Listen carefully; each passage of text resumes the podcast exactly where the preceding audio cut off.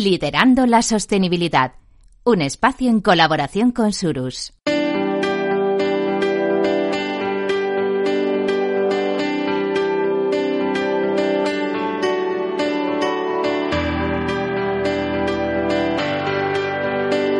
Capital, la Bolsa y la Vida, con Luis Vicente Muñoz. Este es el espacio en el que nos encontramos con los líderes en sostenibilidad, las personas que lideran la sostenibilidad. Y con la inspiración de Surus vamos recorriendo experiencias, conociendo personas que nos inspiran, nos motivan seguramente. Aquí está de nuevo con nosotros Beatriz Alonso, directora de Sostenibilidad en Surus. ¿Cómo estás Beatriz? Muy buenos días. Muy bien, gracias.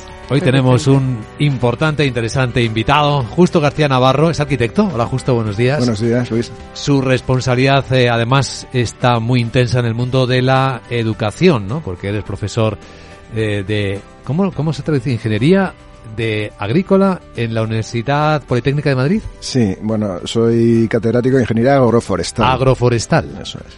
Y además coordinas eh, la comunidad circular ELISA, ¿qué es? Uy, eh, si vamos a empezar por aquí, fenomenal, porque es, es un proyecto muy interesante. Bueno, eh, Europa eh, está intentando desarrollar un nuevo modelo de universidad. La verdad es que estamos abriendo fronteras, estamos convergiendo y estamos uniendo intereses en todos los ámbitos y en el académico no podía ser menos. Pues lo necesitamos. Lo necesitamos mucho, sí. Y, y el objetivo que es un objetivo a largo plazo, lógicamente, es el que eh, eh, conseguir modelos eh, de universidad europea.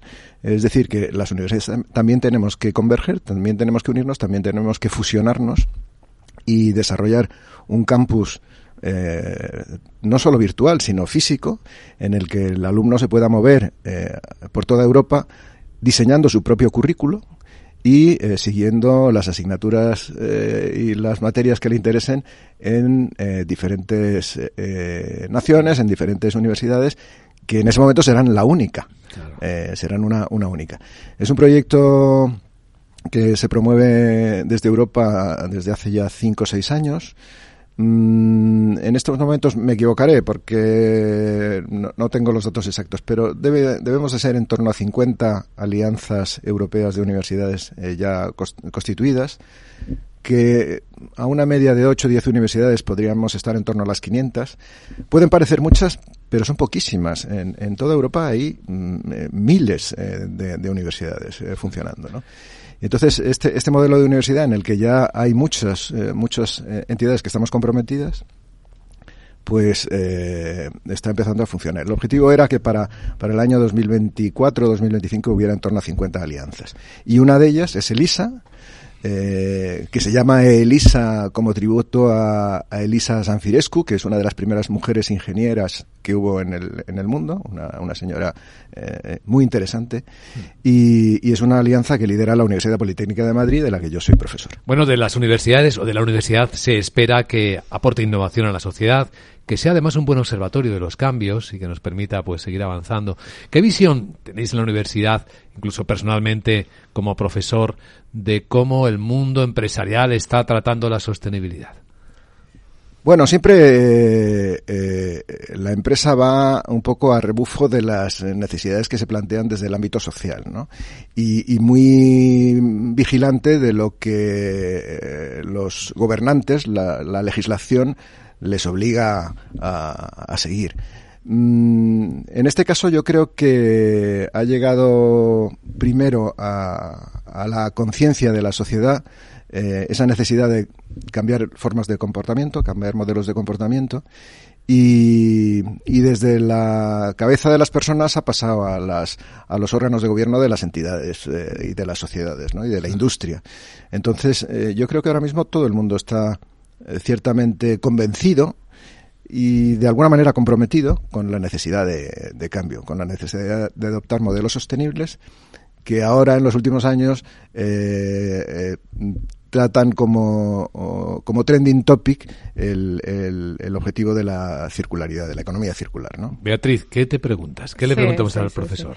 Eh, entonces, esto que dices tú que las empresas están comprometidas, pero realmente tú crees que están comprometidas o solo es un, un lavado de cara para poder reportar la información sostenible, no financiera. Bueno, lo he dicho antes de una manera, mm, creo que cauta, pero, pero al final eh, eh, lo que marca la pauta son, eh, son las, las exigencias que plantean los gobiernos. ¿no? voluntades como las de Kioto o los planes europeos son muy loables, pero al final la necesidad de transponer a, los, a las legislaciones nacionales, convertirlas en exigencias y sobre todo seguir y monitorizar ese, ese cambio, eh, de una manera proactiva es, es complejo. Y, bueno, la industria, eh, la sociedad eh, responde en función de lo que le van pidiendo, más allá de que haya una voluntad de cambio. Pero es que los cambios son muy complicados y también costosos. Bueno, la regulación es presión para las empresas, pero lo que verdaderamente funciona es que la empresa vea un beneficio en el cambio. Y ahí quizás no se ha terminado de descubrir qué beneficios puede aportar una economía circular a la actividad de las empresas. Claro, porque la legislación también puede eh, generar beneficios. Es decir, que eh, directamente el beneficio fiscal por invertir en investigación y desarrollo ya existe.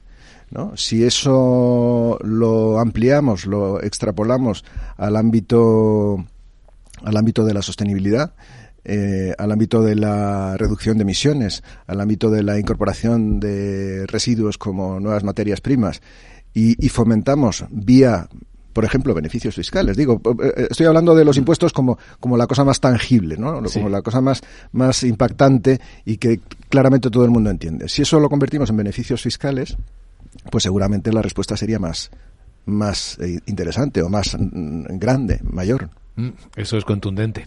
Beatriz, ¿qué más preguntas nos hacemos? Sí, yo la verdad que me, gustaría que nos contase justo el, trabajo que hacen en el máster universitario de economía circular en la UPM, que es tan interesante. Bueno, efectivamente, nosotros hace ya eh, casi cinco años, quizá un poquito más, empezamos a desarrollar eh, un nuevo programa de posgrado atendiendo a las necesidades eh, que venían de, de las eh, exigencias sociales y de las y de los objetivos de desarrollo sostenible planteados por Naciones Unidas. Y eh, diseñamos un, un, nuevo posgrado en economía circular que en estos momentos tiene dos especialidades. Una que trabaja con consumo y gestión sostenible del capital natural y otra con más en el ámbito de la construcción y que se llama minerales y productos de construcción y este es un programa que tiene tres semestres, dura año y medio de duración, em, y que efectivamente está teniendo una respuesta muy importante. Yo creo que lo más significativo de este máster es que además forma parte de un máster internacional, de un máster europeo, que eh, está reconocido como Erasmus Mundus, eh, probablemente la etiqueta de, calidad más importante que hay en programas de posgrado, sobre todo por las becas que tiene vinculadas, ¿no? Son unas becas eh, estupendas. y también está mm, reconocido con otra etiqueta de calidad por parte de uno de los institutos europeos de educación, que es la EIT Raw Materials, la que trabaja con materias primas. Entonces, eh, eh, nuestro máster forma parte eh, de un máster internacional que se llama AMIR. AMIR es el acrónimo de Advanced Materials Innovative Recycling. Y ahí estamos trabajando otras seis universidades europeas, en este caso fuera del ámbito de LISA. Mm, somos la única universidad de LISA, junto con otras cinco, nuevamente abriendo fronteras y ofreciendo a, a los alumnos de todo el mundo, porque eh, estas becas atraen alumnos de primer nivel de todo el mundo, pues una formación técnica eh, muy actualizada, muy oportuna para enfrentarse a los retos que la industria necesita en estos momentos. Bueno, el mayor reto, uno de los mayores retos del momento es encontrar los perfiles adecuados, porque citaba al profesor el cambio social como inspirador de este máster, pero hay otro poderosísimo motor. ¿Cuántas empresas protestan, se quejan de que no encuentran perfiles formados para sus necesidades de desarrollar la sostenibilidad. Pues llevas toda la razón. Eh, yo siempre, cuando me encuentro con una empresa que, que argumenta mm, ese, ese hecho incuestionable, le doy mi tarjeta para, que diga, oye, llama, busca a nuestros alumnos, ¿no? que son estupendos. Pero es verdad que, nosotros solos no podemos dar respuesta a las exigencias que tiene ahora mismo, la demanda que tiene este tipo de, de empleo. Eh, también quiero desdramatizar esta situación. Una cosa es que formemos en el ámbito de la, de la economía circular a nuestros, a nuestros eh, graduados. Y otra cosa es que eh, al final, eh, desde un punto de vista tecnológico, yo creo que no hay una, una formación específica mm, especialmente o, especialmente difícil o, o novedosa que prepare a, estos profesionales para, para, enfrentarse a estos retos. Yo creo que entran más eh, las competencias eh, profesionales eh, perdón, no profesionales, las competencias personales. Y me estoy refiriendo a competencias sociales, a competencias ciudadanas, a competencias en sostenibilidad, lo que en Europa se llama green competences, que la formación tecnológica. Es decir, creo que es muy importante que nuestros nuevos profesionales, cuando se enfrenten a estos retos, estén más preparados desde un punto de vista personal, más comprometidos desde un punto de vista, social, eh, más capacitados eh, como ciudadanos, asumiendo el compromiso que exige en estos momentos la sociedad, que en cuanto a formación tecnológica. Porque la formación tecnológica que reciben ahora mismo todos nuestros ingenieros y arquitectos es estupenda. Entonces, eh, creo que falta esa conexión con las necesidades que tiene en estos momentos nuestra sociedad para entender eh, cómo se deben afrontar estos nuevos retos. Bueno, aquí puede hablar en primera persona de ello Beatriz, que es directora de sostenibilidad de Surus. ¿Qué te parece esto? sí, me parece muy interesante lo que comenta justo y es verdad. O sea, realmente este tema de la economía circular no se sabe muy bien dónde cuadrarlo. Si parte técnica, parte social, es complicado, ¿no? Al final. Y yo creo que se necesita una buena base técnica para poder acaparar todo, pero socialmente también entra la parte más humana, como estaba diciendo justo. Yo tenía una, una una pregunta. Entiendo que al final eh, vuestro máster está formando a, gente nueva, mm, pero tiene que cerrar el círculo con las empresas, ¿no? Entonces, eh, cuéntanos colaboraciones que tenéis directamente con, con, las empresas, que esto es muy interesante. Sí, bueno, hay una estrechísima relación con muchas empresas, Surus entre otros, ¿no? eh, y efectivamente eh, nosotros buscamos que mm, la empresa esté en la formación y el alumno pase a la empresa también durante su periodo de formación. De hecho, eh, tanto en el máster español como en el máster internacional, eh, hago la diferencia porque el, máster internacional tiene un semestre más, ¿no? En vez de dos, en vez de un semestre, un año y medio, son eh, tres semestres, en vez, son cuatro. Pues en el último semestre, en los dos modelos, eh, el formato que se sigue es un modelo de practicum. Hay solamente dos asignaturas, dos materias, eh, prácticas en empresa y trabajo fin de máster. Y el alumno tiene que desarrollar un mínimo de tres meses de, estancia eh, de actividad profesional en alguna de las empresas que colaboran con el, con el programa, continuando con su formación y aprendiendo lo que es aplicar sus conocimientos a la vida real, a las necesidades reales de, de una empresa que, que, lucha en el día a día de una forma muy distinta a lo que hacemos en la, en la universidad. Eh, la experiencia es fantástica. Eh, además, intentamos que se conecte su trabajo fin de máster con, el, con la estancia en la empresa, es decir, que haya nuevamente un, un win-to-win eh, en, en, los dos ámbitos, que el, que el alumno eh, cumpla con sus necesidades académicas mediante el desarrollo de su, de su trabajo de, tesis de maestría sobre algo que la, que la empresa necesite. Es decir, que realmente sea una actividad eh, absolutamente profesional. Y, bueno, la prueba del algodón final es que la mayoría de los alumnos, pues después de su estancia en las empresas, muchos de ellos continúan trabajando con, eh, con ellos. ¿La fórmula es una práctica curricular dentro de la asignatura o es extracurricular? Claro, claro, no, la práctica es curricular. Sí, sí, es una asignatura como otra cualquiera en la que eh, el alumno tiene que superar 15 créditos. Es, es una asignatura eh, no solo muy larga, sino muy costosa en cuanto a... porque la matrícula se, se, valora en créditos, ¿no? Es, es la unidad de pago.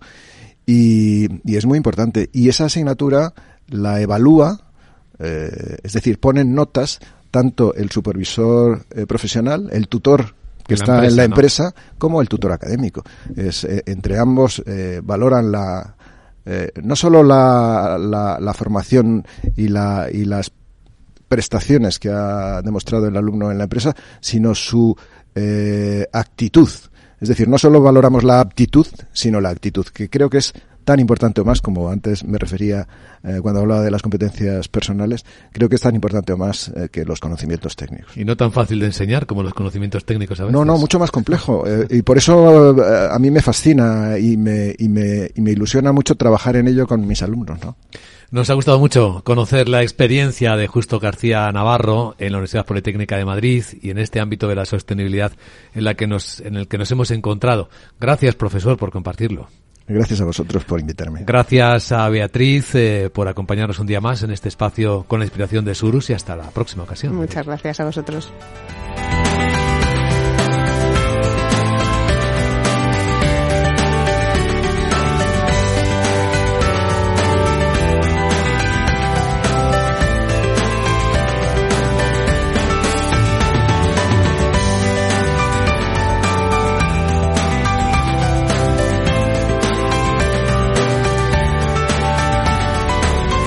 Capital, la Bolsa y la Vida, con Luis Vicente Muñoz.